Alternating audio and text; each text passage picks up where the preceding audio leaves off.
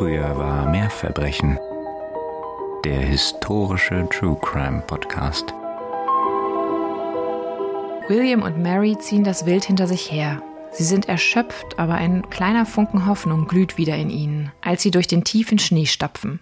Da vorne ist die Gruppe, am Berghang zusammengekauert um die erloschene Feuerstelle. Er wird sie wieder entzünden. Und dann, ja dann werden sie essen. Richtiges Essen. Erlaubtes Essen. Sein Magen krampft.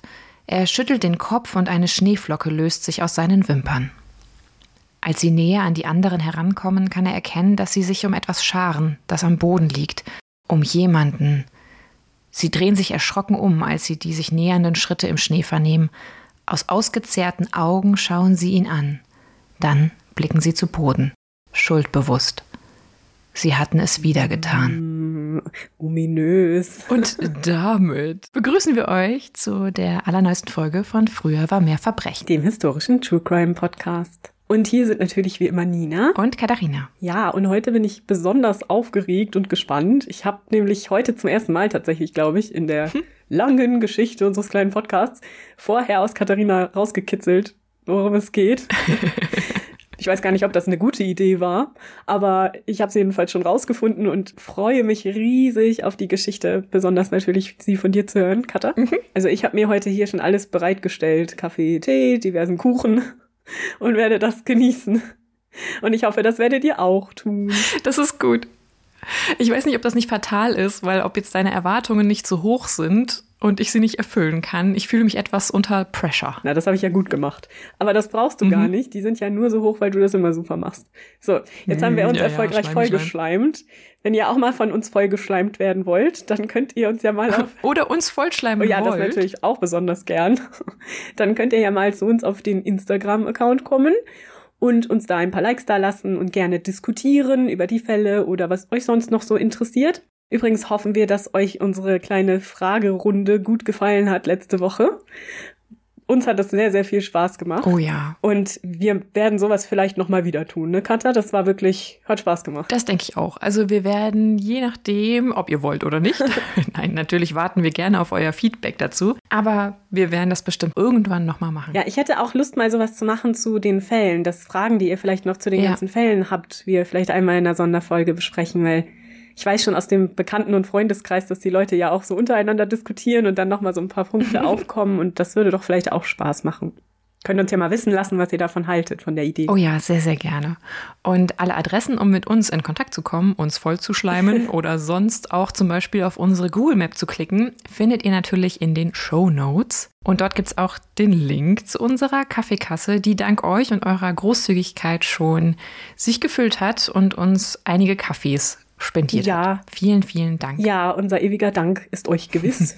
Gut, jetzt kann ich es aber nicht mehr abwarten, Katharina. Lass uns starten in den kalten Winter. Ich muss vielleicht dazu sagen, dass ich deswegen schwach geworden bin und Nina einen ja, einen Wink mit dem Zaunpfahl gegeben mhm. habe, weil mich der Fall in der Recherche so in ein richtiges Rabbit Hole gezogen hat. Also ich war wirklich total im positiven Sinne lost und ich kam aus dieser Recherche gar nicht mehr so richtig raus und fühle mich auch den Personen, über die wir nachher mehr erfahren werden, extrem verbunden. Das kann ich total gut verstehen. Ich finde den Fall auch hochinteressant und ich habe auch die gleiche Doku gesehen, die du gesehen hast und bestimmt noch erwähnen wirst. Ich will jetzt nicht zu viel verraten. Yes. Äh, neben vielen anderen Dingen natürlich. Aber die ist wirklich so fantastisch und dieser menschliche Aspekt der Geschichte ist so interessant. Und jetzt haben wir so erfolgreich hier Brotkrumen verstreut mhm. und immer noch nicht gesagt, worum es eigentlich geht. Worüber reden wir denn heute eigentlich, Cutter? Zumindest alle Stephen King-Fans werden schon von den Geschehnissen gehört haben, die wir heute besprechen, denn wir reden darüber, wie der amerikanische Traum zu einem Albtraum wurde. Denn in der heutigen Folge geht es um das Schicksal der Donner Party. Ja, Stephen King greift die Geschichte in The Shining als unheilvolles Omen auf mhm. und in Kubricks grandioser Verfilmung werden die Geschehnisse ebenfalls erwähnt und zitiert. Macht euch also bereit, mhm. denn heute wird es etwas beklemmend, es wird existenziell und man sieht, wie sich die Ereignisse zuspitzen und möchte die ganze Zeit brüllen. Nein, geht einfach wieder nach Hause. Ja. Aber leider wird einem dieser Gefallen nicht getan und ich kann euch garantieren, Es gibt schreckliche, unbeschreibliche, traurige und zum Glück auch ein paar ganz wenige erleichternde Momente. Mm. Und die werde ich euch natürlich nicht vorenthalten, weil die werdet ihr brauchen auf diesem Ritt heute. Vor allem ist es eine dieser Geschichten mit einer Moral. Ja.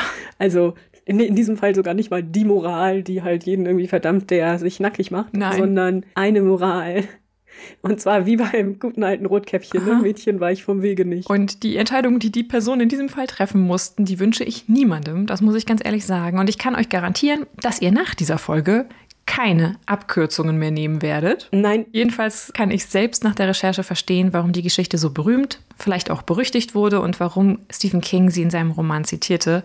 Weil ich muss ganz ehrlich sagen, die Atmosphäre, die dieser Fall entwickelt, ist doch dem sehr nahe, was man spürt, wenn man Kings Bücher liest. Und ich bin sicher, ihr da draußen seid begeistert, dass wir jetzt hier die Schlussdiskussion schon mal vorziehen, bevor ihr überhaupt den Fall hört.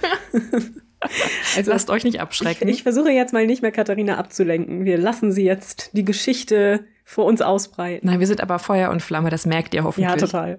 Deshalb möchte ich aber umso mehr unserer Zuhörerin Ellie danken, für die ich nämlich den Fall nach vorne gezogen habe. Sie hatte uns den Fall auch nochmal vorgeschlagen, also viele Grüße gehen an dich. Ellie. Ja, Ellie, viele Grüße und nochmal vielen Dank. Und ich bin etwas neidisch, dass Katharina den Fall vor mir sich gekrallt hat. ich finde die Geschichte auch so interessant. Also ganz, ganz toller Vorschlag von dir, Ellie. Bevor wir loslegen, aber noch eine kurze Warnung an euch. Vor allem an alle Eltern. Zwei Dinge solltet ihr wissen. In diesem Fall sterben Kinder und Säuglinge. Mhm. Und darüber hinaus geht es auch um Kannibalismus. Ja. Begeben wir uns also in die 1840er Jahre auf den nordamerikanischen Kontinent. Dort setzen um die Zeit die großen Siedlungsströme nach Westen ein. Mehrere hunderttausend Menschen machen sich unter dem Konzept der sogenannten Manifest Destiny also kurz der Überzeugung, dass es das Schicksal und auch die Pflicht der Amerikaner sei, den gesamten nordamerikanischen Kontinent zu besiedeln. Mhm. Was ein Selbstbewusstsein. Mhm. Diese Menschen machen sich auf den äußerst beschwerlichen und auch gefährlichen Weg Richtung Pazifik, vorangetrieben auch von wirtschaftlicher Not und Ausbrüchen von diversen Krankheiten wie Cholera und Malaria. Was das für die indigene Bevölkerung bedeutet in den Landstrichen, die dann später besiedelt werden sollten, könnt ihr euch denken. Lassen wir heute aber einmal ausnahmsweise außen vor. Ihr könnt euch unsere Haltung dazu wahrscheinlich eh ausmalen. Ja. Zu jenen, die bereits 1842 schon mal nach Kalifornien gereist waren und von dem Landstrich begeistert sind, zählt auch Lansford W. Hastings. Uh. Erst Ende 20 ein ambitionierter Anwalt aus Mount Vernon, Ohio.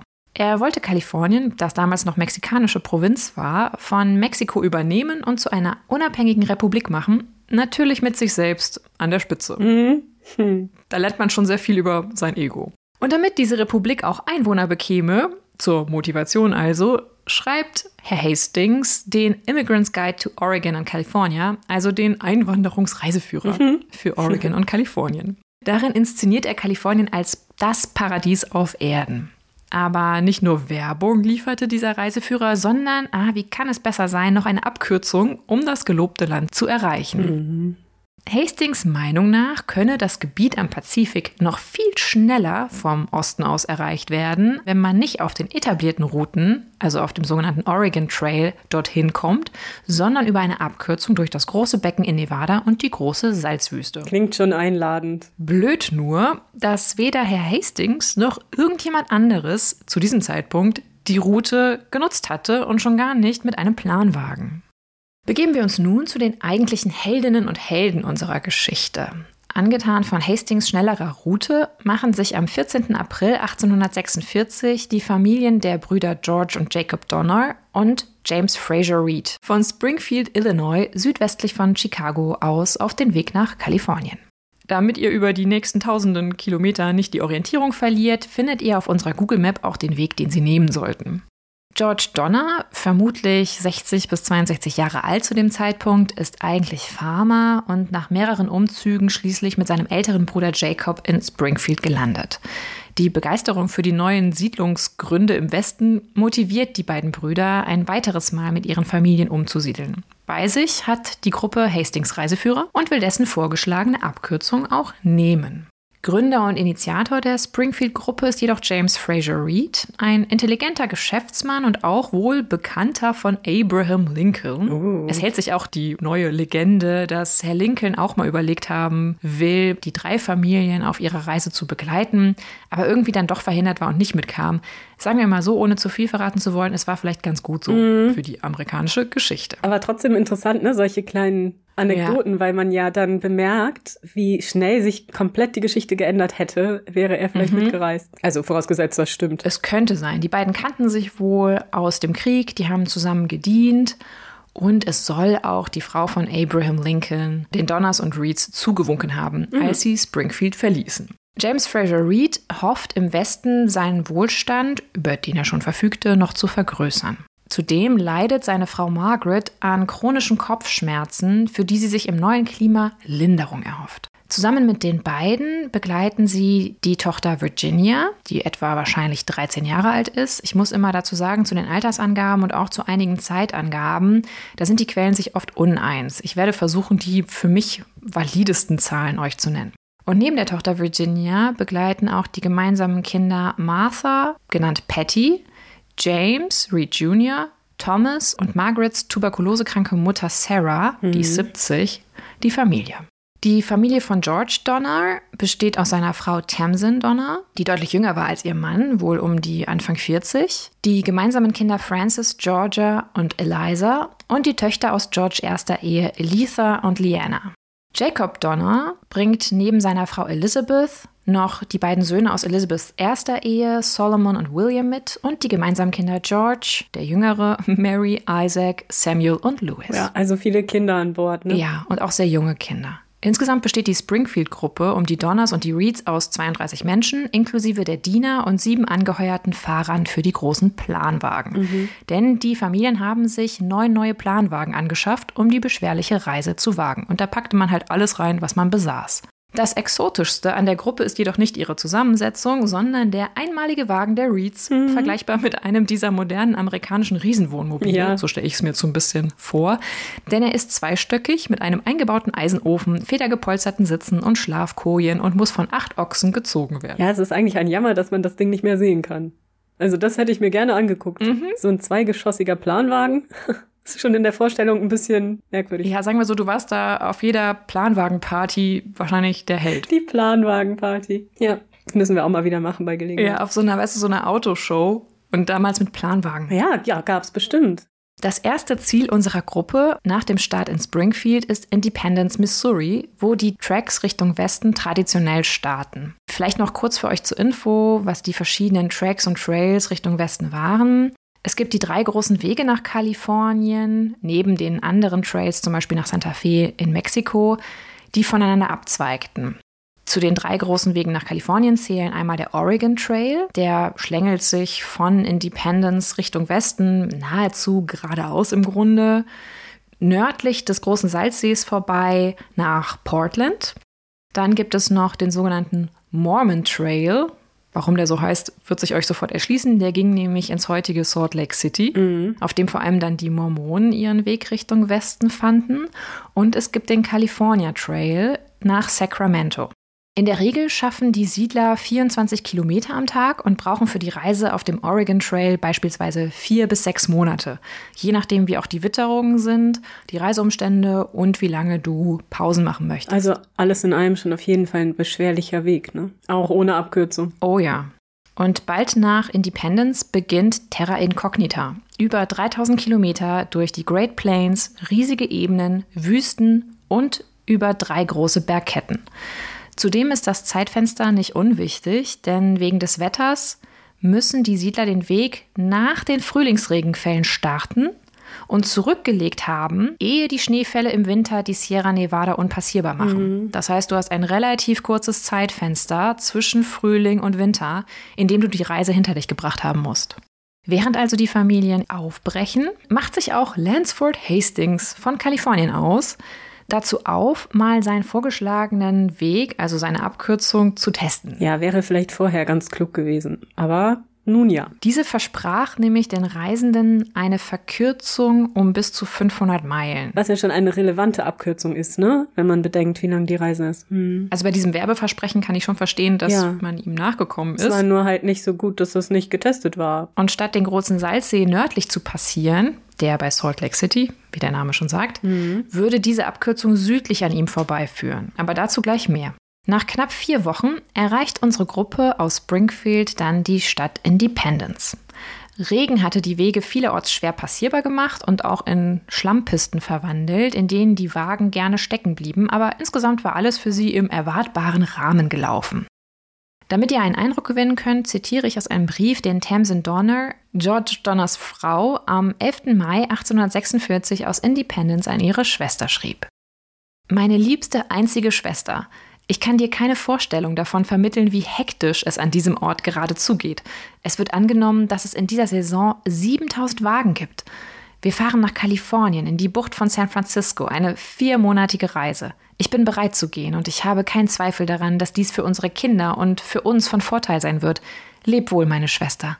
Du wirst von mir hören, sobald ich die Gelegenheit dazu habe. Am 12. Mai startet schließlich die Gruppe der Reeds und der Donners mit weiteren Siedlern in 50 anderen Planwagen in Independence.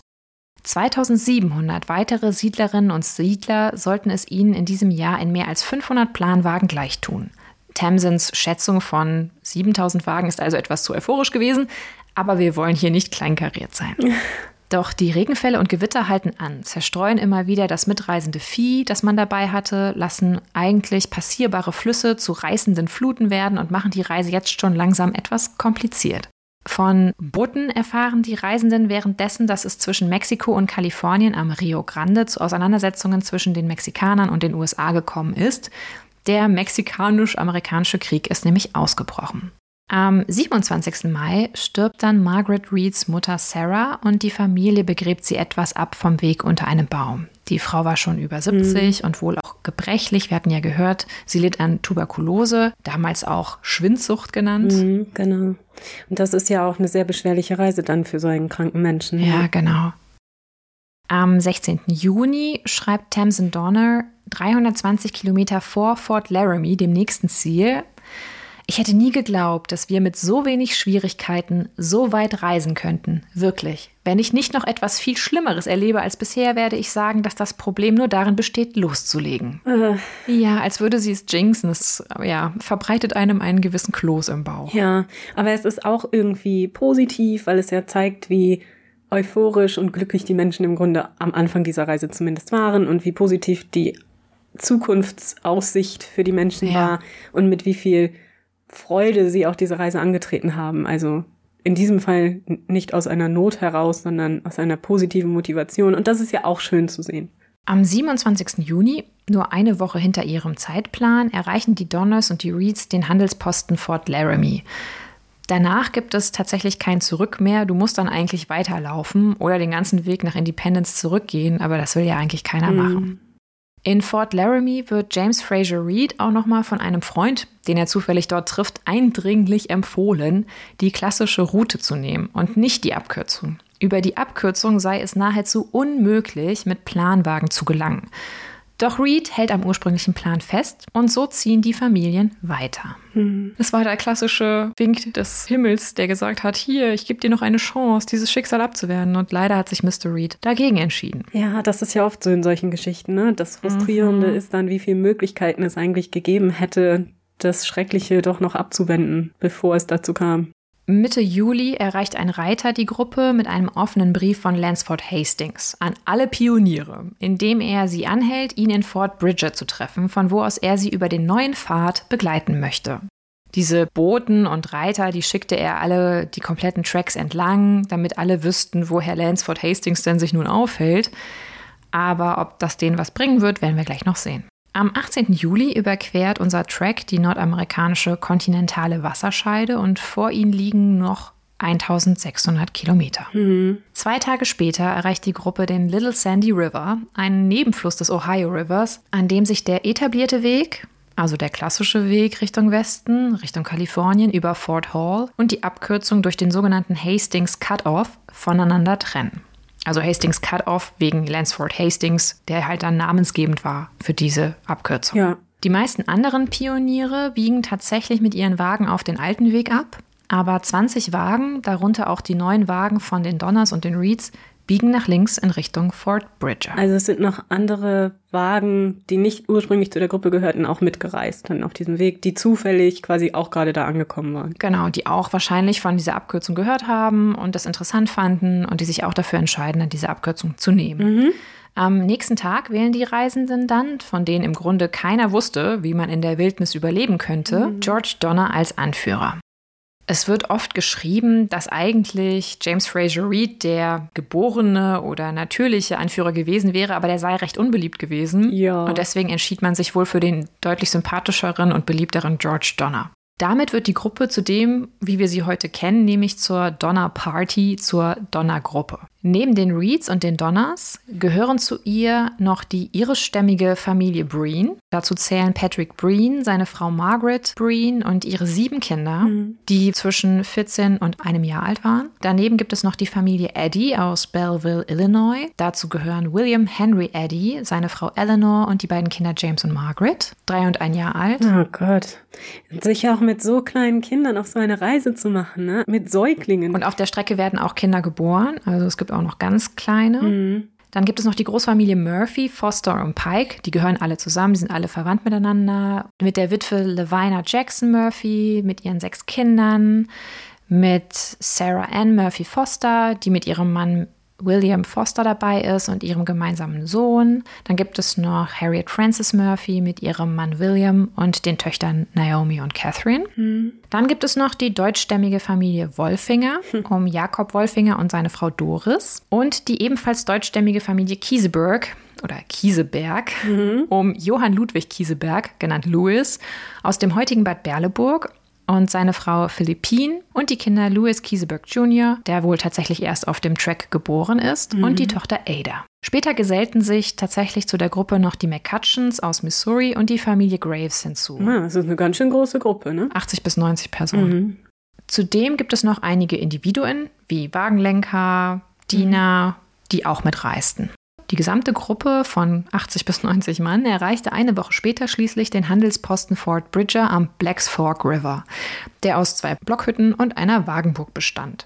Lansford Hastings, den ja die Gruppe dort erwartete, ist jedoch nicht dort. Ja, was für eine Überraschung. Er ist schon eine Woche zuvor mit einer anderen Gruppe nach Westen aufgebrochen. Allerdings, er ist total nett, hat er Anweisungen für die Nachkommenden hinterlassen. Und Jim Bridger, der den Handelsposten betreibt, empfiehlt der Donnergruppe Hastings Abkürzung mit rosigen Worten. Das mag daher rühren, dass erstens Jim Bridger finanziell davon profitierte, wenn mehr Siedler an seinem Fort vorbeikamen. Klar. An denen verdiente er Geld.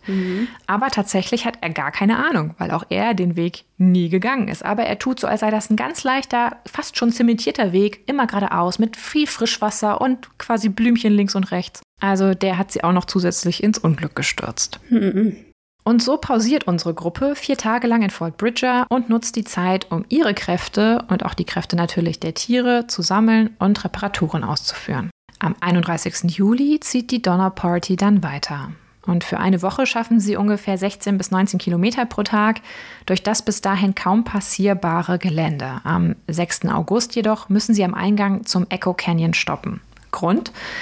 Dort hängt eine Notiz am Rand des Weges, die Lansford Hastings gnädigerweise für sie hinterlassen hat, mit der Bitte und dem Hinweis, doch nicht weiter zu reisen, da der Canyon unpassierbar sei und sie sollten doch lieber auf ihn warten. Ja, und jetzt? Die haben ja auch Zeitdruck. Weil sie halt Zeitdruck haben und da jetzt nicht auf unbestimmte Zeit rumhängen können, gibt es einige aus der Gruppe, darunter auch James Fraser Reed, die losreiten, um Herrn Hastings mal zu finden und mit ihm zu reden. Aha.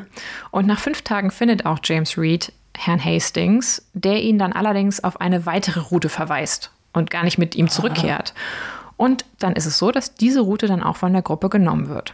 Auch hier wieder eine Möglichkeit, sich für eine Umkehr zu entscheiden, die man leider nicht ergriffen hat. Auf dieser jetzt neu empfohlenen Route voller unerschlossener Täler, voller Weiden, Espen und Pappeln, da gab es keinen Weg durch, schaffen sie nun nur noch 2,4 Kilometer pro Tag, Oh Gott. da sie sich ihren Weg oft frei hacken oder den Weg versperrende Felsen zur Seite rollen müssen. Also das ist mehr als beschwerlich. Mit diesen Schwierigkeiten brauchen die mittlerweile 87 Mitglieder der Donnergruppe bis zum 22. August, ehe sie vollkommen erschöpft die Rocky Mountains durchquert und das große Becken in der Nähe des heutigen Salt Lake City erreicht haben. Wow. Auch erster Unmut über die Routenführung macht sich in der Gruppe breit. Also man wird so ja, ein bisschen klar. säuerlich. Dass das erst jetzt passiert, wundert mich. Doch knapp 1000 Kilometer liegen noch vor ihnen und sie müssen noch vor dem Wintereinbruch die Sierra Nevada durchquert haben. Am 25. August stirbt Luke Halloran, der im Wagen der Donners mitfuhr und sich vom Klima in Kalifornien Heilung seiner Tuberkulose versprochen hatte, an der Krankheit. Auch ihn begräbt man in einem Grab am Rand der Route. An einer anderen Stelle finden Sie wieder einen Zettel von Herrn Hastings. Dieser ist wohl allerdings schon ziemlich mitgenommen und zerfetzt. Die Gruppe kann nur noch entziffern, zwei Tage, zwei Nächte, harte Fahrt durch die Wüste, Wasser erreichen. Das klingt ja schon total super, da hätte ich ja schon richtig Bock drauf. Mhm. Und so füllen sie ihre Wasservorräte auf und beginnen am 30. August damit, die große Salzwüste zu durchqueren. Schaut euch die bitte mal bei dem Kartenanbieter eurer Wahl an. Keiner von uns möchte da durch. Ja, das sind so Dimensionen, die wir hier in Europa uns gar nicht vorstellen können. Mhm. Mit Mann und Maus brechen sie also auf und rechnen nach Hastings Aussagen damit, dass sie für die gesamte Strecke ca. 64 Kilometer zurücklegen müssten. Es sollten aber knapp 130 werden. Mhm. Nach drei Tagen geht ihnen das Wasser aus oh und Gott. einige Tiere sind auch schon entwischt, darunter auch einige Ochsen der Reeds. Und als sie nach insgesamt sechs Tagen, ja, statt der versprochenen zwei, die Wüste durchquert haben, ist die Bilanz verheerend. Sie wären fast alle verdurstet, 36 Ochsen sind weggelaufen, vier Planwagen mussten aufgegeben werden deswegen, sowie auch das riesige Gefährt, dieses doppeldeckige Gefährt der Reeds. Die Siedler sind also summa summarum vollkommen fertig. Na klar. Können sie denn jetzt wenigstens direkt Wasser finden? Ja, zum Glück finden sie dann direkt Wasser, aber sie haben halt trotzdem Tiere verloren, sie haben Wagen verloren. Und natürlich ist es auch so, dass ihre Nahrungs- Vorräte immer mehr zu Neige. Ja, ich meine, unromantisch betrachtet sind ja die Tiere auch teilweise Nahrungsvorräte, ne? Also ja. sowohl Zuchttier als auch Nahrungsvorrat. Und als wäre das nicht schon genug Mist, stellen sie halt fest, dass die Vorräte niemals bis Kalifornien reichen werden. Und daher schicken sie zu diesem Zeitpunkt zwei Männer voraus, nämlich Charles Stanton und William McCutcheon, um Hilfe zu besorgen. Währenddessen erreicht unser famoser Lansford Hastings mit dem letzten Track des Jahres sicher Sutter's Ford, das Ziel in Kalifornien, das am Rand des heutigen Sacramento liegt. Na gut für ihn. Am 26. September erreicht die Donnergruppe den Humboldt River, mhm. wo die Abkürzung, also der Hastings Cutoff, wieder auf den normalen üblichen Weg trifft. Die Abkürzung, in Anführungszeichen, hatte sie fast 240 Kilometer und etwa einen Monat gekostet, ja. statt ihnen 500 Kilometer zu schenken. Oh also das war wirklich ein Satz mit Ja, X. und jetzt kommen sie natürlich in Probleme, weil ihnen das Zeitfenster jetzt sehr, sehr knapp wird. Ne? Ja. Die Wagen der Familien Donner sind etwas schneller unterwegs als die der anderen und setzen sich so mit der Zeit leicht ab nach vorne. Bei einem Anstieg am 5. Oktober kommt es dann in der hinteren Gruppe zu einem folgenschweren Unfall. Ein Wagen der Familie Graves und einer der Familie Reed verwickeln sich. Mhm. Ich gehe mal davon aus, dass die Zugtiere und deren Gespanne da involviert sind. Und als der Fahrer des Graves-Wagens, John Snyder, mit seiner Peitsche auf die Ochsen einschlägt, auf die Ochsen von Herrn Reed, geht James Reed dazwischen und wird selbst von John Snyder heftig auf den Kopf geschlagen, wohl absichtlich. Oh. Und Margaret Reed, die auch dazwischen geht, wird wohl ebenfalls getroffen. Oh. Daraufhin zieht Reed sein Jagdmesser oh. und rammt es John Snyder, als dieser ein weiteres Mal ausholen will, tief in die Brust. Mm. Snyder taumelt noch, ehe er tot zu Boden sinkt. Louis Kieseberg, oder auch Herr Kieseberg, wohl eher ein cholerischer Typ, das kann man ihm wohl zweifelsfrei attestieren, der wohl auch schon seine eigene Frau geschlagen hat, die ja teilweise schwanger war auf dem Track. Naja, ob sie schwanger war oder nicht, also natürlich auch schwanger und so, aber ja. generell nicht schön. Mhm. Er verlangt, dass James Reed für den Mord aufgehängt wird. Ah.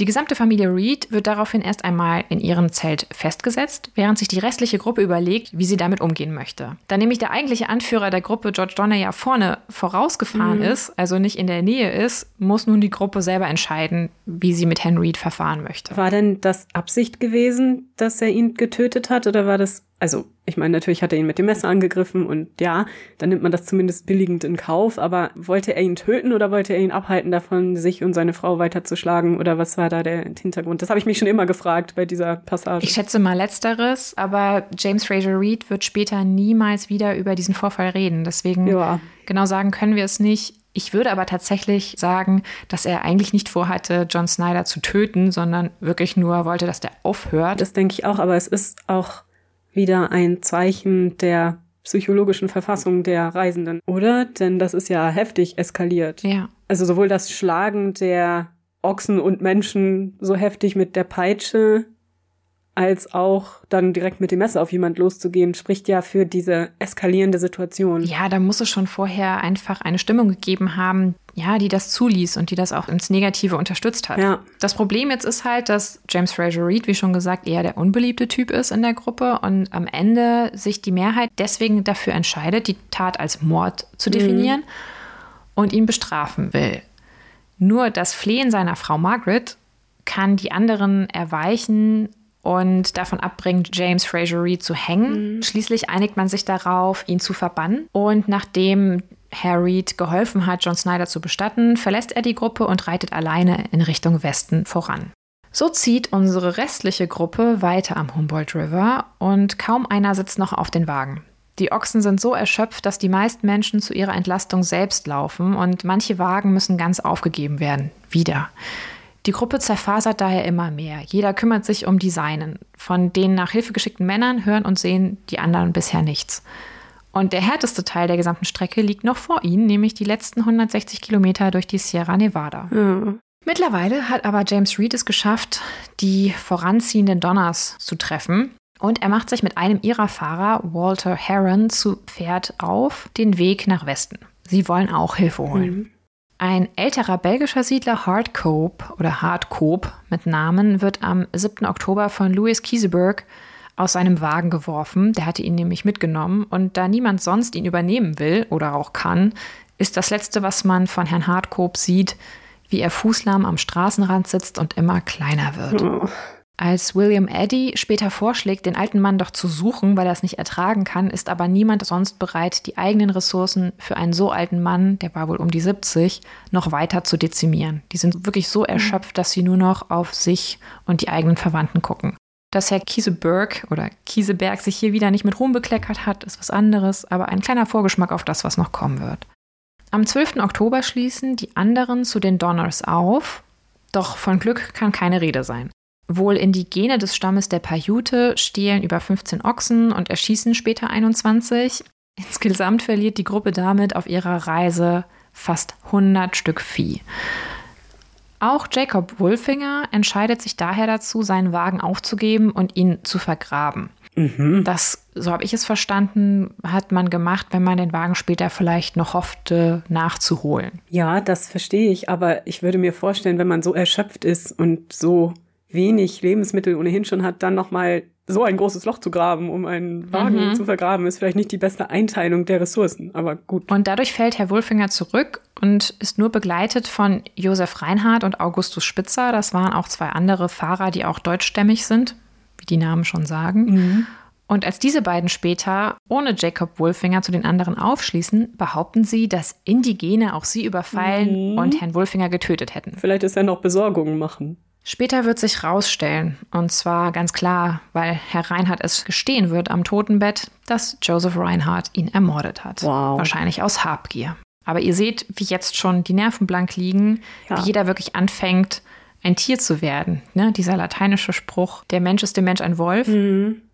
Am 16. Oktober erreicht die Gruppe dann den Truckee River am Fuß der Sierra Nevada, der vom Lake Tahoe zum Pyramid Lake verläuft.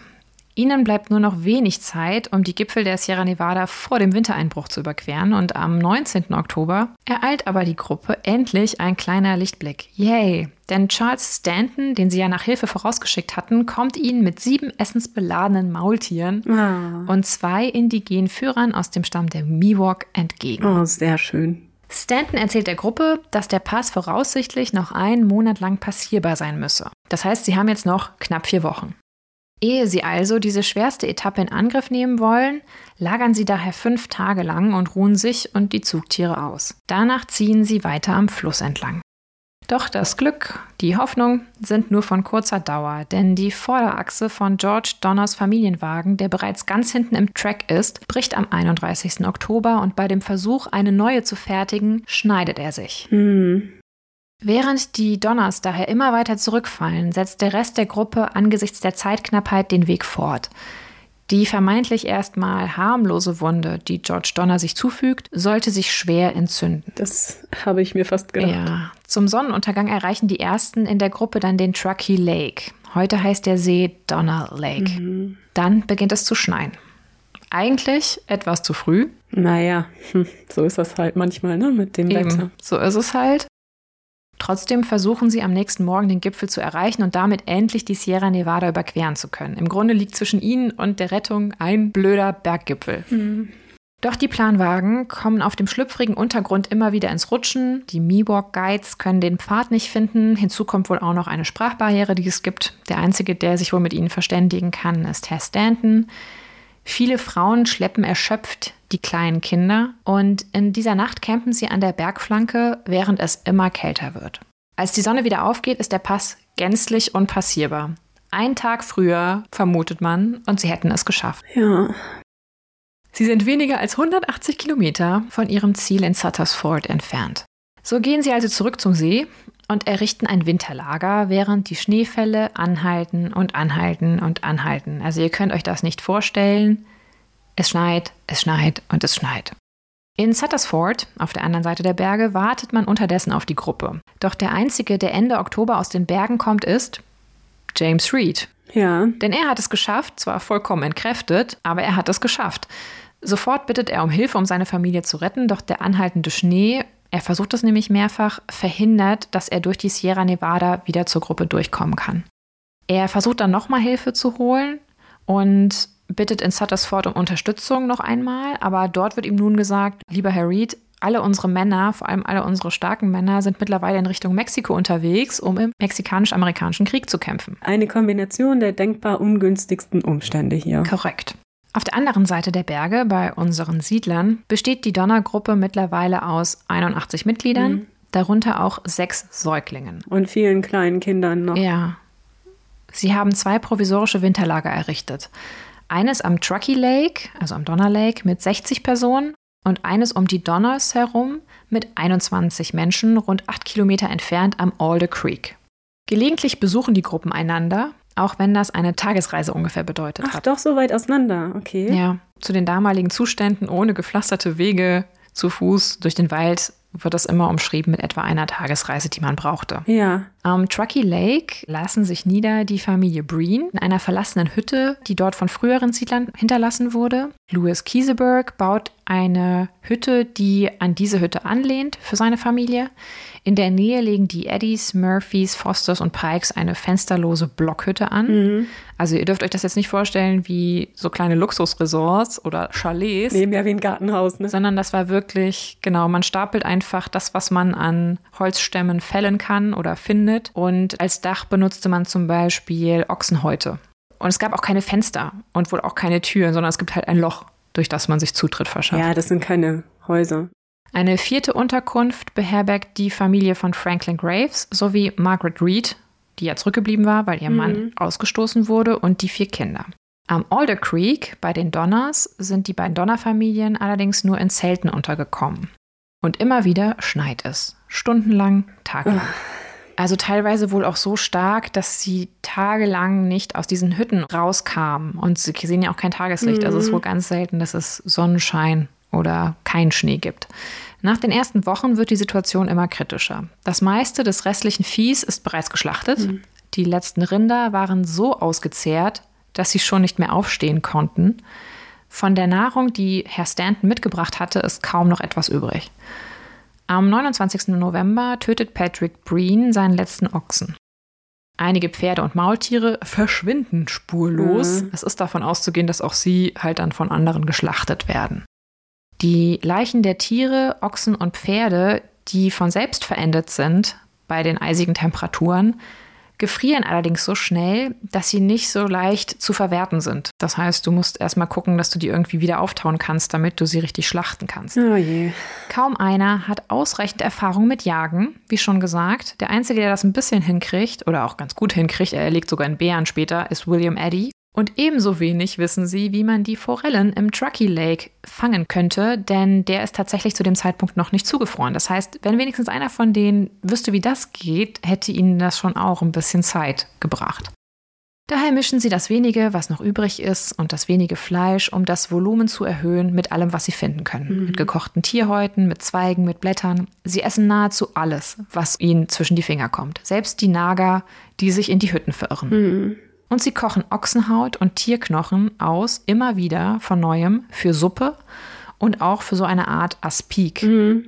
Am 15. Dezember stirbt Bollis Williams, einer von Reeds Männern, an Unterernährung. Oh die Situation ist nun so aussichtslos, dass die stärksten ungefähr ein Dutzend Siedlerinnen und Siedler versuchen wollen, nach Kalifornien durchzukommen. Mhm. Und man merkt, wie schlimm die Situation ist, weil darunter sind Väter und Mütter, die ihre Kinder zurücklassen mhm. und auch Jugendliche. Ausgestattet mit selbstgefertigten Schneeschuhen macht sich die Gruppe am 16. Dezember unter der Leitung von William Eddy und den beiden Miwoks, Louis und Salvador, auf zum Gipfel. Später wird diese Gruppe Forlorn Hope genannt, die verlassene ja. Hoffnung. Sehr treffend tatsächlich. Nach zwei Tagen erreichen sie den Gipfel und überqueren den Pass. Doch das starke Sonnenlicht auf der anderen Bergseite in der Höhe und auch die Reflexion der Sonne im Schnee schwächt zunehmend ihre Sehkraft. Sie werden also schneeblind.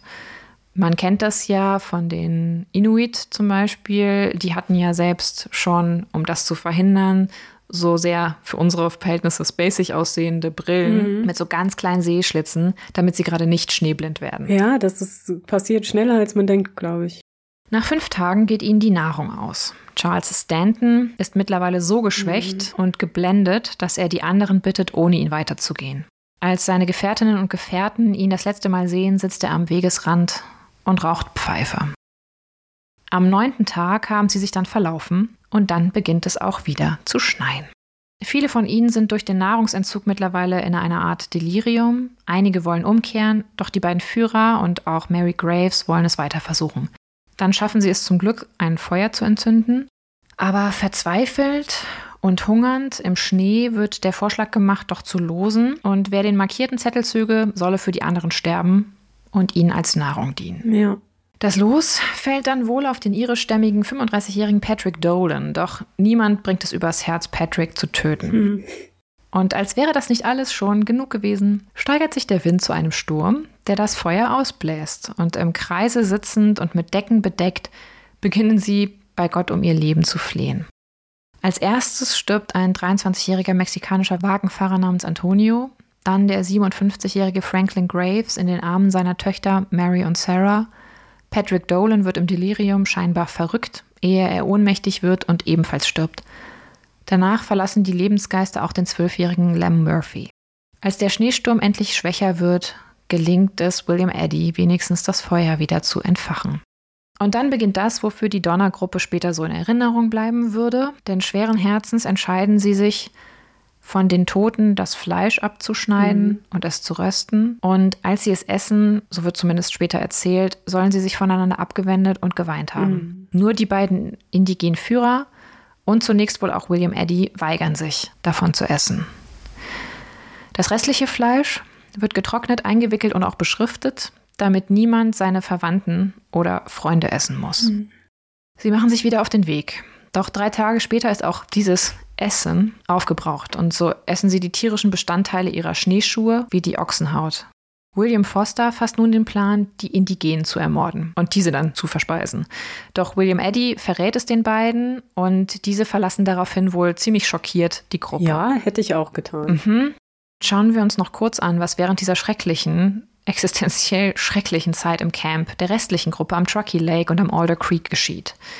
Im Lager der Familien Donner sterben Jacob Donner, Sam Shoemaker, Joseph Reinhardt und James Smith. Die Reeds entscheiden sich, das Dach ihrer Hütte aus Ochsenhaut zu essen und müssen so in die Hütte der Breens ziehen.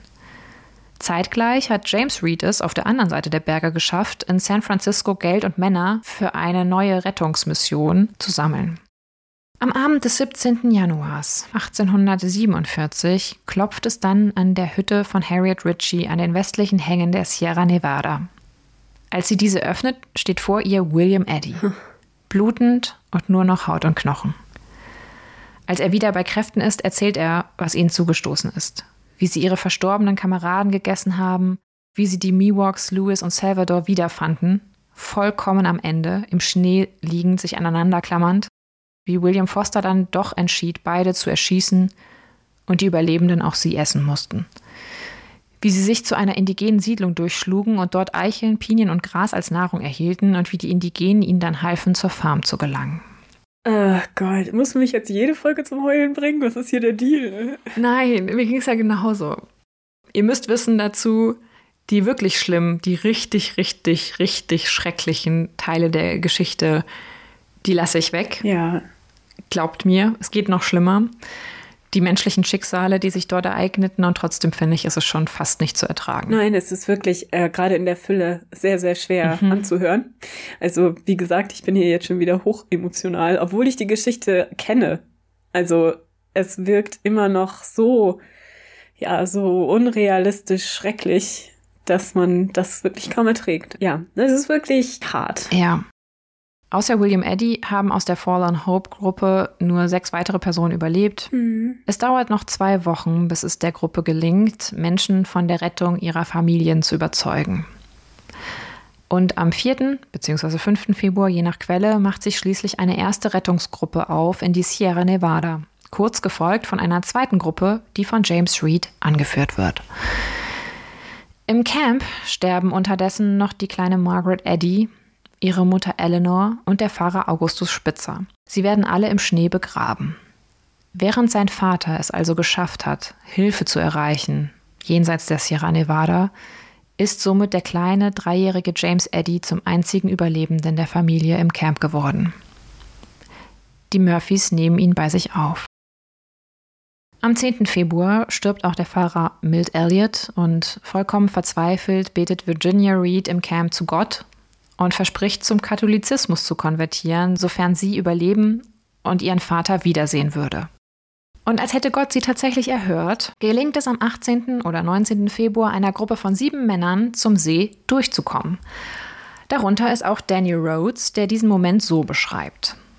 Bei Sonnenuntergang überquerten wir den Truckee Lake auf dem Eis und kamen an jene Stelle, an der wir nach den Siedlern Ausschau halten sollen. Wir sahen uns um, aber kein Lebewesen außer uns war zu sehen. Wir riefen ein lautes Hallo, und dann sahen wir, wie eine Frau aus einem Loch im Schnee auftauchte. Als wir uns ihr näherten, tauchten mehrere andere, ähnlich wie sie, aus dem Schnee auf. Sie waren hungrig, und ich kann den schrecklichen, schrecklichen Anblick, den sie boten, nie vergessen. Die erste Frau sprach mit dünner Stimme, sehr aufgeregt Seid ihr Männer aus Kalifornien oder kommt ihr aus dem Himmel? Oh Gott. Bei der Frau handelte es sich um Levina Murphy, die sich aus den eingeschneiten Hütten herausgegraben hat. Deren Dächer aus Ochsenhaut nun langsam, wenn nicht schon längst gegessen, anfangen wegzufaulen. Auch der Anblick des restlichen Camps ist schockierend. Im Schnee liegen die Leichen der rund ein Dutzend Verstorbenen, nur mit Decken abgedeckt. Natürlich konnte man die bei dieser Witterung und dem gefrorenen Boden nicht vergraben und so hat man sich darauf verlegt, sie halt im Schnee einzugraben, mit Decken zu bedecken und zugeschneit wurden sie dann automatisch mhm. im Grunde. Von den Mitgliedern der Donner Party sind viele nicht mehr wirklich bei Bewusstsein und an der Schwelle des Todes. Doch Menschenfleisch haben sie bis dahin, zumindest hier, keins essen müssen. Margaret Reed, Tamsin Donner und auch Peggy Breen ist es wie durch ein Wunder gelungen, all ihre Kinder bis zu diesem Zeitpunkt durchzubringen. Wahnsinn. Was für Frauen. Ja. Der Hilfstrupp kann nur etwa zwei Dutzend Siedlerinnen und Siedler mitnehmen. Die Breens und einige der Donners entscheiden sich, auf die nächste Hilfe zu warten, wohl auch, weil George Donners Verletzung, die er sich ja zugezogen hat, mittlerweile zu einem schlimmen Wundbrand geführt hat. Und zwar so schlimm, dass er nicht mehr transportfähig ist. Oh Gott, auch das noch. Und so startet die später sogenannte First Relief Rettungsgruppe am 22. Februar mit dem Weg zurück nach Kalifornien. Ja, aber überleg mal diese Entscheidung, zurückzubleiben und auf die nächste Gruppe zu warten. Ja. ja Wahnsinn. Das sind so viele Entscheidungen, die ich nee. nicht treffen möchte. Und natürlich würde jeder wahrscheinlich von sich hoffen, dass er vielleicht anderen Menschen den Vortritt lassen würde mhm. und Rettung für andere und so. Aber die Entscheidung ist bestimmt. Ja ja, kann man sich nicht vorstellen, möchte man sich auch nicht vorstellen. Und für die Geretteten der ersten Gruppe bedeutet das alles noch keine Erholung. Denn der zugeschneite Weg zurück Richtung Kalifornien ist beschwerlich und fordert auch Opfer. So müssen etwa die achtjährige Martha, genannt Patty Reed, und ihr Bruder Thomas, Tommy, zum See zurückgehen. Denn der Kleine ist einfach zu klein, um alleine die hohen Schneewehen zu überqueren und Patty sagt, sie will mit ihm zurückgehen. Mhm. Ihre Mutter Margaret entscheidet sich dazu, schweren Herzens mit den anderen Kindern weiterzugehen. Also die kleine Patty, da sind bei mir alle Dämme gebrochen, dass ein achtjähriges Mädchen entscheidet, zu ihrer Mutter zu sagen, hey Mama, keine Sorge, ich gehe mit Tommy zurück, geh du weiter. Mhm. Die 13-jährige Virginia Reed schrieb später über diese Tour, wir gingen über einen großen, hohen Berg, steil wie Treppenstufen, im Schnee bis zu den Knien. Der kleine James ging den ganzen Weg im Schnee bis zu seiner Taille hinauf. Er sagte, dass er bei jedem Schritt näher an Paar und etwas zu essen käme. Mhm. Zwei andere Kinder sollten auf dem Weg noch sterben, ehe die Gruppe auf den Rettungstrupp von James Reed trifft.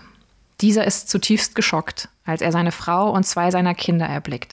Margaret Reed ist so überwältigt, dass sie ohnmächtig in den Schnee sinkt, als sie die Stimme ihres Mannes hört, hm.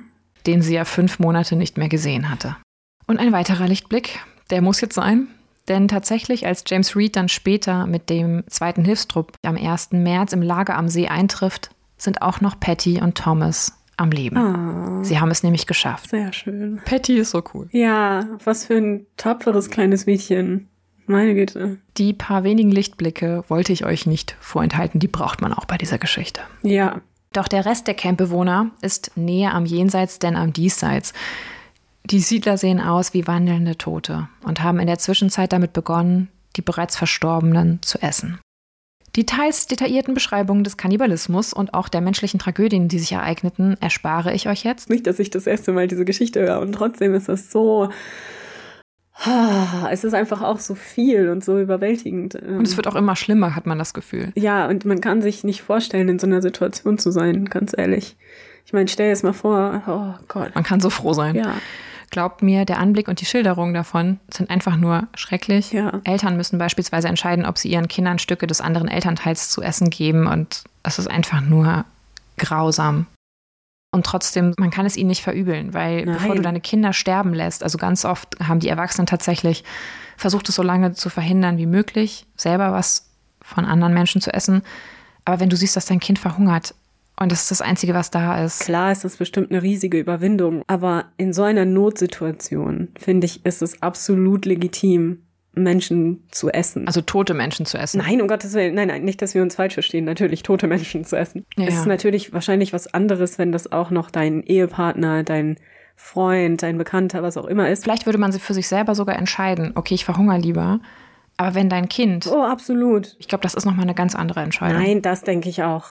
Also nicht, dass es irgendwie in Frage käme, Menschen zu essen, bevor wir uns hier falsch verstehen. Ja. Aber wenn es eine, so eine Situation gäbe, in der man wirklich völlig aussichtslos wäre und da wären Menschen schon tot. Ja. Aber damals war das Ganze ja auch noch religiös total belegt. Du konntest halt nicht einfach den Menschen essen. Also das, das war ja, hatte noch ganz, ganz viele andere Aspekte, die die Menschen davon abhielten. Gerade auch bei den Miwoks oder Indigenen überhaupt spielte das ja auch eine kulturelle Rolle. So etwas wie Kannibalismus war ja nicht wertfrei.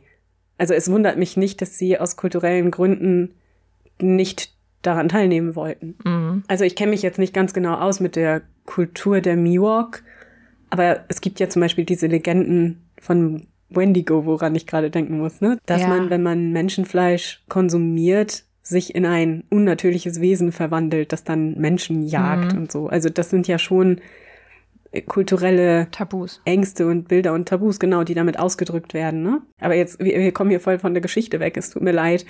Es ist halt ein, ein sehr emotionales Thema. Ja, wir brauchen zwischendurch Ausstiegsmomente. Das ist wirklich ja. so bei dieser Geschichte.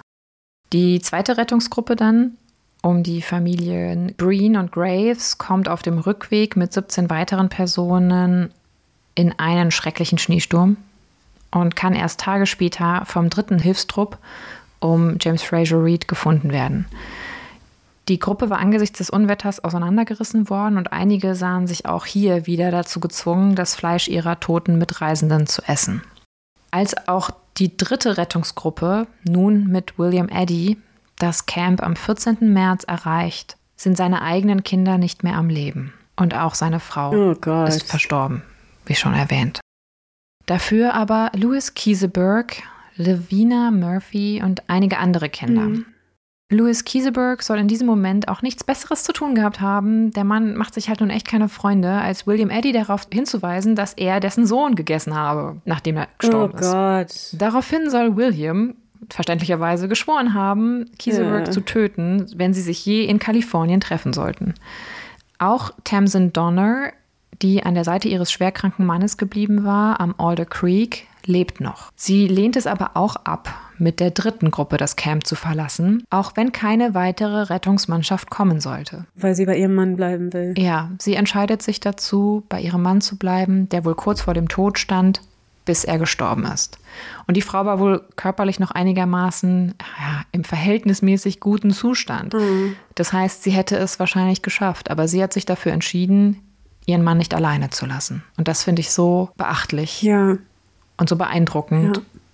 Und ich könnte für mich nicht in Anspruch nehmen zu wissen, ob ich mich genauso verhalten würde. Auf keinen Fall. Also, nein, das kann man nicht wissen. Sie hat dafür gesorgt oder Sorge getragen, dass nun mit der dritten Rettungsgruppe ihre Töchter Simon Murphy und noch zwei Männer das Camp verlassen und zurück blieben dann Tamsin Donner, ihr Mann George und die zu schwache Levina Murphy und Louis Kieseberg, der sich weigerte mitzugehen. Warum?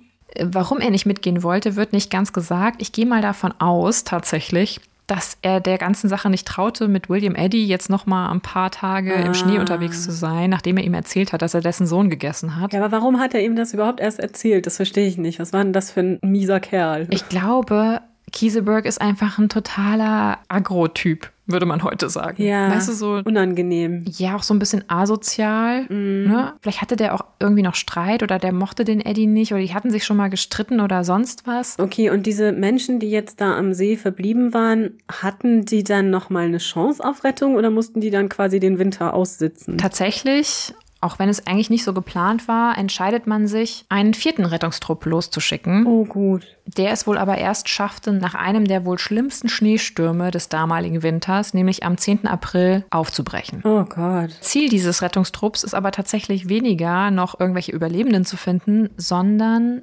die Habseligkeiten der Donners zu bergen und diese zu versteigern, um die mittlerweile verwaisten Kinder damit quasi mit den Erlösen auszustatten. Denn an Überlebende glaubte zu dem Zeitpunkt da keiner mehr von diesen vier, die man da zurückgelassen hatte. Und als dieser Trupp dann im Camp der Donners am Alder Creek eintrifft, finden sie im Zelt der Donners die Leiche von George Donner. Scheinbar ist er nur wenige Tage zuvor gestorben. Also dann seinen Wunden erlegen quasi von seiner ja, Verletzung. genau. Am Truckee Lake stoßen sie danach tatsächlich noch auf einen Überlebenden, nämlich, tada, Louis Kieseberg. Na toll. Dieser berichtet, dass Levina Murphy, die ja auch noch zurückgeblieben war, kurz nach der Abreise der dritten Rettungsgruppe verstorben ist. Die hat er dann erstmal gegessen. Das ist quasi der Text in den Klammern. Mhm.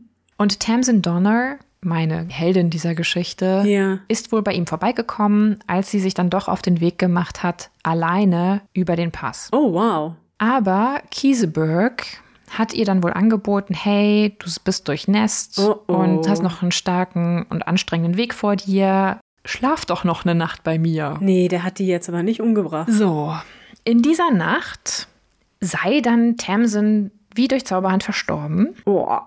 Okay, das geht nicht. und erst danach habe er ihr Fleisch gegessen. Oh, wow.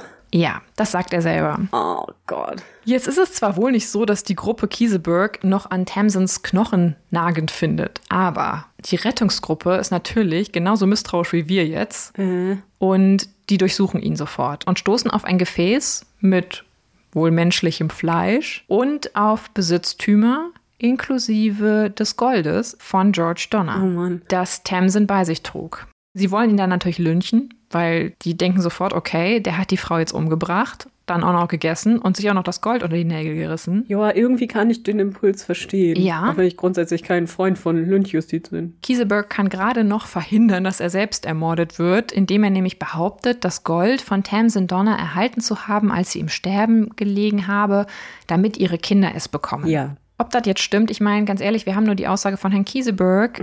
Tamsin ist tot, aber bisher, ich meine, die Frau, Ja. die hat es geschafft, da zu überleben, die ist bei ihrem Mann geblieben, macht sich dann auf den Weg und stirbt dann plötzlich mitten in der Nacht. Ausgerechnet da, mh, das halte ich jetzt auch eher für ein Gerücht. Und umso tragischer ist das, ne? Dass sie es im Grunde vielleicht geschafft hätte, sogar aus eigener Kraft. Also ganz ehrlich, wenn ich einem zutraue, da alleine wieder über die Sierra zurückzukommen, dann ist es, glaube ich, Tamsin Donner. Ja. Und tatsächlich werden auch andere sterbliche Überreste, also sprich eine richtige Leiche von Tamsin Donner nie gefunden. Nee. Es ist also relativ sicher, dass es wirklich die Knochen sind, die man dort bei Kieseberg in der Hütte im Zelt findet. Boah, was ein unangenehmer Mensch.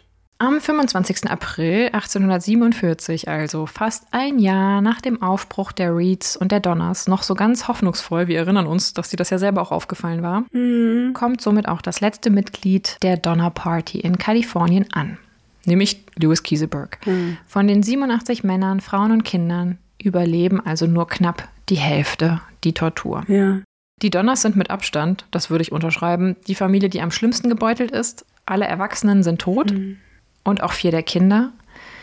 Elitha Donner, die wohl schon jugendliche Tochter, heiratet später Perry McCoon, einen der Teilnehmer der Rettungstruppen. Ah. Wohl auch, damit sie und ihre Schwester nicht dauerhaft auseinandergerissen wurden. Weil, wenn ich es richtig verstanden habe, konnte sie nur als verheiratete Frau zum Beispiel für die Obhut ihrer Schwestern sorgen. Ach, okay. Sie würde später noch ein weiteres Mal heiraten und ihre Schwestern Eliza, Leanna, Georgia und Frances zu sich holen, die teilweise zuvor von anderen Familien aufgenommen worden waren und teilweise wohl auch adoptiert. Tamsin Donner hatte es damit also geschafft, dass all ihre Kinder überlebten. Wow. Richtig beeindruckende Frau. Das Ehepaar Reed wird die Paten von den Kindern von Jacob Donner, nämlich von George Jacob Donner Jr. und Mary. Die Besitztümer der Donners werden versteigert und gehen anteilig an die jeweiligen Kinder. Da Solomon Donner nur ein Adoptivsohn von Jacob Donner ist, bekommt er davon allerdings nichts. Er schafft es aber mit der Zeit, sich mit harter Arbeit selbst zu versorgen und gründet später auch eine eigene Familie. Das ist ganz beeindruckend und toll. Aber trotzdem ärgert es mich, dass er nur, weil er, Ja, oder? dass man den dann so außen vor lässt. Ich weiß, ist, ist es jetzt neben dem Thema, aber das sowas ärgert mich immer. Es sind doch genauso die Kinder der Familien. Also bitte. William Eddy hat seine gesamte Familie verloren. Später heiratet er zwar nochmal und bekommt auch nochmal Kinder mit der Frau, er stirbt aber 1859, also nicht so viel später. Die einzigen Familien, denen wirklich Gnade zuteil wurde, diese Tortur komplett, also vollständig zu überleben, sind die Breens und die Reeds. Die Breens lassen sich in San Juan Bautista südlich von San Jose nieder und Patrick Breen und seine Söhne werden bekannte und auch dank eines Goldfundes von Sohn John auch sehr wohlhabende Rancher. Also die haben wirklich ein riesiges Gebiet, was sie dann zu ihrer Ranch zählen können. Ja, schön. Margaret Isabella Breen stirbt als letztes lebendes Mitglied der Donner Party am 25. März 1935. Die Familie Reed findet ihr neues Zuhause in San Jose, wo James Reed mit Gold und Immobilien zu Wohlstand und Ansehen kommt. Über die Ermordung von John Snyder, wie ich schon gesagt habe, sollte er nie wieder in der Öffentlichkeit ein Wort verlieren. Und Virginia Reed hielt ihr Versprechen, das sie während ihrer qualvollen Reise gegeben hatte und konvertiert tatsächlich zum Katholizismus. Jetzt kommen wir zu meinen kleinen Lieblingen Patty und Tommy. Thomas Reed, der Kleine, wir erinnern uns, der es nicht durch die hohen Schneewehen schaffte. Er würde nie heiraten und zieht tatsächlich später zu der Familie seiner Schwester Patty. Ah. Bis zu seinem Tod würde er bei ihr leben. Kann ich auch verstehen, weil ich meine, hallo, die hat ihren Arsch für dich riskiert. Louis Kieseberg siedelt nach Sacramento über und arbeitet vor allem in Distillen. Das hatte er wohl auch schon in Deutschland gelernt, beziehungsweise am Anfang seiner Auswandererkarriere. Er scheint der einzige Überlebende zu sein, der zeitlebens offen darüber spricht, Ja. Menschenfleisch gegessen zu haben. War er ja auch eher stolz drauf als alles andere, so wie es den Anschein macht. Dass er nicht der sympathischste Mensch auf Erden ist oder war, scheint einem ziemlich klar. Ja. Ob er wirklich das menschenfressende Monster war, zu dem er dann später immer stilisiert wird, das werden wir nicht klären können. Aber ihr merkt ja schon selber, na, so ein ganz koscherer Typ oder man möchte nicht alleine mit dem irgendwo in einer Holzhütte einschneiden. Nee. Sagen wir mal so. Scheinbar hat er aber später sehr unter seiner Stigmatisierung gelitten. Das glaube ich. Und auch zum Beispiel einen Prozess gegen jene Mitglieder der Rettungstruppe geführt, die ihn des Mordes an Tamsin Donner beschuldigt haben. Ach, okay. Das wurde also zur Anzeige gebracht. Ja, allerdings tatsächlich hat das Gericht ihm zwar recht gegeben, aber ihm nur ein symbolisches Schmerzensgeld von einem Dollar zugesprochen. Auch irgendwie gut. Also der Richter hatte wahrscheinlich auch Humor. Ja, es ist halt auch wirklich so eine unbeweisbare Situation irgendwie und trotzdem, meh. Ja. Ob Mr. Kieseberg dies alles als ausgleichende Gerechtigkeit oder zu Unrecht widerfuhr, können wir nicht sagen. Mhm. Aber in jedem Fall mussten oder haben seine Nachfahren später ihren Nachnamen geändert. Wohl auch oder vor allem, weil sie, und so ging es tatsächlich auch vielen Mitgliedern der anderen Familien, lange als Kannibalen verschrien wurden. Ah, ja. Lansford Hastings, tada, der glorreiche Stern, uh. am Firmament der Reiseführerautoren, ließ sich in San Francisco nieder und erhielt tatsächlich auch einige Morddrohungen. Ja, komisch. Wen wundert's? Ist der eigentlich jemals dafür zur Rechenschaft gezogen worden? Nein. Uh.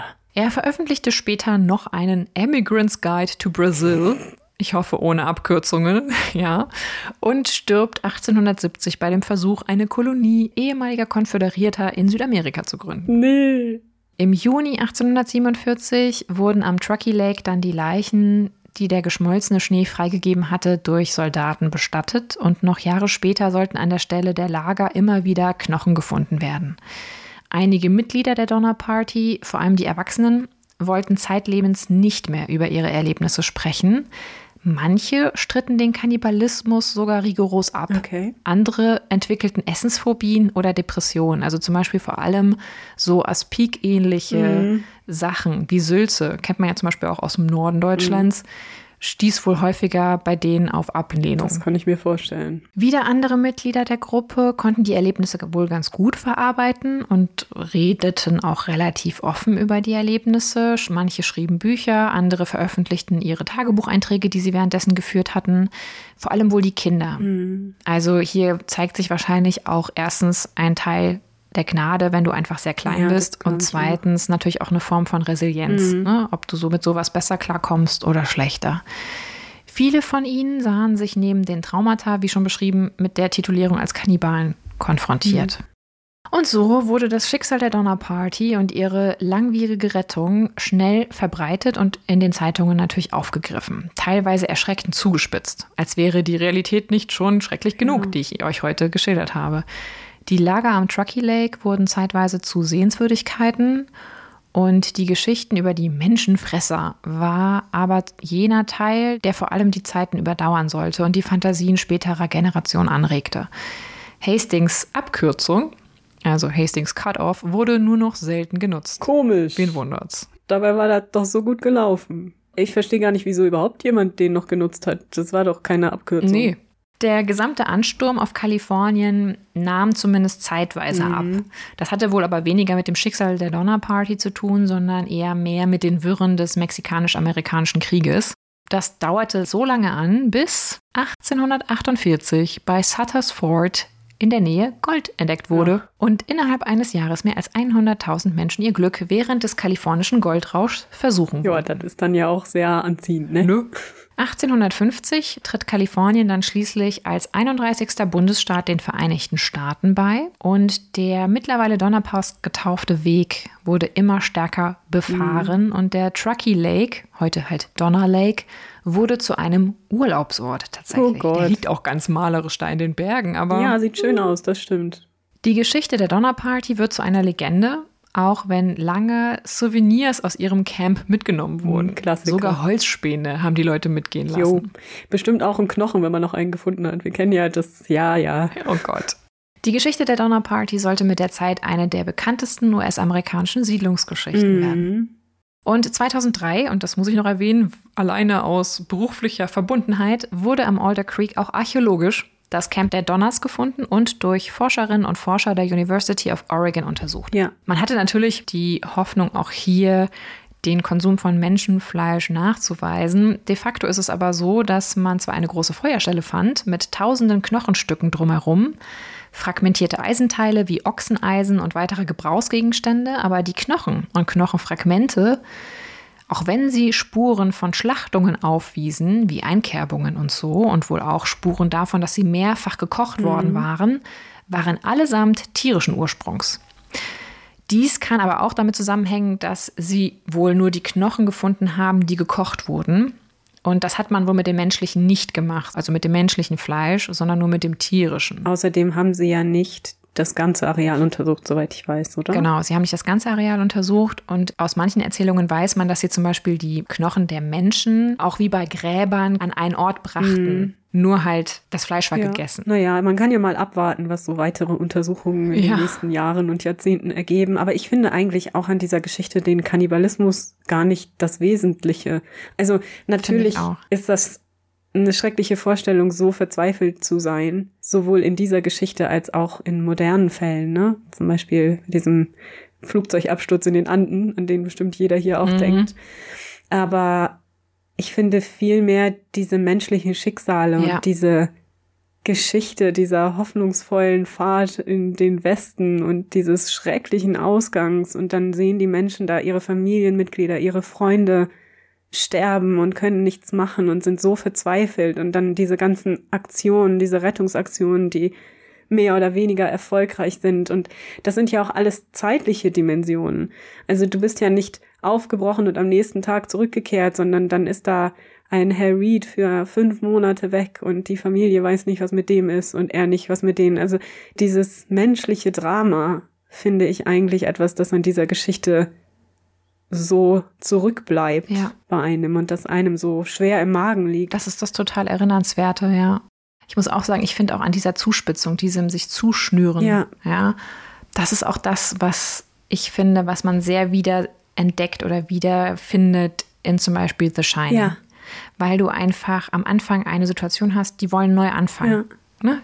Es ist diese gleiche, diese Hoffnung, diese Hoffnung am Anfang und dass diese Parabel dann wirklich sich auch in dieser fiktiven Geschichte Ja, wiederfindet. das hat er ganz gut gemacht, ne? Also diese Verbindung ist schon sehr richtig, weil es ja auch ein Stück weit um Schuld geht und sicherlich auch um Schuldzuweisungen gegangen sein wird. Das können wir natürlich nicht mehr sagen, aber sie haben ja diese Entscheidung bewusst getroffen. Sie haben auch die Entscheidung getroffen, diesen Weg zu nehmen. Also Lansford Hastings Weg anstatt dem regulären Weg und alle diese Möglichkeiten, die sie gehabt hätten, umzudrehen. Und wie dann auch die Erwachsenen sich selber, aber vielleicht auch gegenseitig einander Vorwürfe gemacht haben werden darüber, warum haben wir das getan, warum wolltest du das tun, du hast uns alle verurteilt, hier zu sterben oder im stillen Kämmerlein, warum habe ich bloß diese Entscheidung getroffen, mein Ja. Kind liegt hier im Sterben oder so. Das ist so schwer zu ertragen, schon alleine dieser Gedanke, diese Entscheidungen zu treffen und ja auch ausweglos. Ja, es gibt so viele Events in der Geschichte. Ich meine, es hätte ja nur einfach vielleicht zwei, drei Mann oder Frauen gebraucht, die gewusst hätten, wie man in der Wildnis überlebt. Mhm. Die wissen, wie man Fährten liest, die wissen, wie man jagt, die wissen, wie man fischt. Und schon wäre die Geschichte vielleicht anders ausgegangen. ja, richtig.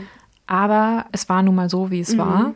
Und es ist wirklich eine Geschichte, die sich zu einem der meiner Meinung nach schrecklichsten Grauen entwickelt, die man sich vorstellen kann. Ja, und der Kannibalismus ist tatsächlich nur ein Aspekt dieses Grauens. Finde ich auch, ja. Diese Menschen, die wachsen einem, finde ich auch bei der Recherche. Es ging zumindest mir so auch so ein bisschen ans Herz, weil man die so ein bisschen kennenlernt. Und deswegen, wer noch ein bisschen mehr von den, von den Reisenden der Donnerparty sehen und hören möchte, dem empfehle ich in jedem Fall die Dokumentation von Rick Burns, Mhm. auf die du ja schon anfangs angespielt hast, dem jüngeren Bruder von Ken, Ja. zur Donnerparty anzuschauen. Die man im Internet finden kann. Unbedingt anschauen, wenn ihr euch für diesen Fall interessiert. Das ist einfach nochmal anders, das mit Bildern unterlegt. Und wie bei den Burnses so üblich, ist es auch wieder eine hervorragende Dokumentation, die auch völlig ohne Reenactment und ähnliches rauskommt. Die ist schon älter, von 1992, aber auch das kann man sich mal geben, würde ich sagen. Teilweise vielleicht ein kleines bisschen schwülstig. Ein bisschen. Aber ich finde es eigentlich in dem Zusammenhang gar nicht schlimm. Das spielt so meine emotionalen Seiten. Auch ansonsten kann ich euch empfehlen, euch mal mit dem Fall so ein bisschen auseinanderzusetzen. Es gibt noch tausende mehr kleine Geschichten und Storylines, die ich heute nicht aufgegriffen habe, die teilweise auch natürlich immer mit Vorsicht zu genießen sind, je nach Absender oder Quelle. Und wie gesagt, vielleicht können wir ja solcherlei Dinge mal irgendwann in einer Sonderfolge besprechen, wenn euch noch was dazu einfällt oder ihr noch Fragen dazu habt. Es gibt auch noch so viel andere Aspekte, die man jetzt diskutieren könnte. Ne? Ja. Also menschliches Zusammenleben, eben wie bei The Shining. Man ist so miteinander isoliert in dieser außergewöhnlichen Situation und wie das Menschen verändert und ja, aber das würde alles zu weit führen, denn wie wir auch immer sagen, sind wir ja auch keine Psychologinnen. Aber es ist ein hochinteressanter Fall, eine hochinteressante Geschichte. Und obwohl man sie kennt, Ja. ist sie jedes Mal wieder so emotional und auch diese ganzen kleinen Geschichtchen so am Rande. Man vergisst ja auch teilweise einzelne kleine Geschichten und die dann wieder zu hören, ist einfach jedes Mal wieder emotional anstrengend. Nach dieser Geschichte muss ich sagen, ich würde mich wohler fühlen, wenn ich Ahnung hätte, wie ich in der Wildnis überleben könnte. Also wenn ihr da mal so einen Kurs machen könnt. Naja, es ist generell es. so, wenn man sich auf solche Reisen begibt, selbst wenn man nur in Anführungsstrichen in den Alpen wandern geht, dann sollte man wirklich darauf achten, dass man für diese Umgebung, für die Herausforderung auch richtig vorbereitet ist. Ich meine, das wird einem immer wieder gesagt und dennoch begeben sich so viele Menschen auch heute noch in Gefahrensituationen und kommen darin um, obwohl es vermeidbar gewesen wäre, hätte man sich nur richtig darauf vorbereitet, ohne den Menschen der Donnerparty vorwerfen zu wollen, dass das in dem Fall zwingend so war, denn da fehlte vielleicht auch etwas die Erfahrung oder die ja, die Möglichkeiten, sich darauf vorzubereiten. Oder sie sind in diesem Hastings auch ein Stück weit aufgesessen. Ah, natürlich. Aber grundsätzlich gilt das immer und man sollte auch dann keine Risiken eingehen. Und prüft eure Quellen. Ich meine, wenn euch Oh jemand ja. sagt, nimm diese tolle Abkürzung und dann fragst du nur mal einmal nach, so von wegen, bist du die schon mal gegangen? Und dann sagt der Mann nein, dann nimmt diese Abkürzung nicht. ja. Zum Ende möchte ich nämlich, bevor wir euch jetzt wieder entlassen, aus einem Brief von Virginia Reed zitieren, die das Ganze ganz schön zusammenfasst. Mhm. Den schreibt sie später, als sie dann in Kalifornien wohnt. Ich habe Ihnen nicht die Hälfte der Probleme geschrieben, die wir hatten, aber ich habe Ihnen genug geschrieben, um Sie wissen zu lassen, was Probleme sind.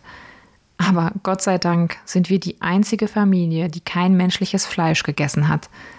Denken Sie also daran. Nehmen Sie niemals eine Abkürzung und beeilen Sie sich so schnell wie möglich. Hm. Guter Rat. Ja, sehr guter Rat. Ob das stimmt, dass tatsächlich die Reeds die einzige Familie waren, die kein Menschenfleisch gegessen hat, das ist nochmal ein anderes Thema. Es gibt viele, die daran zweifeln, aber das soll jetzt hier keine Rolle mehr spielen. Nein, und das ist, wie gesagt, glaube ich, auch nicht der wesentliche Punkt. Ja. Dann freuen wir uns, wenn wir euch wieder hören oder ihr uns wieder hört bei der nächsten Folge, Ja, genau, beehrt uns wieder in der nächsten Woche hierbei Früher war mehr Verbrechen. dem historischen True Crime Podcast.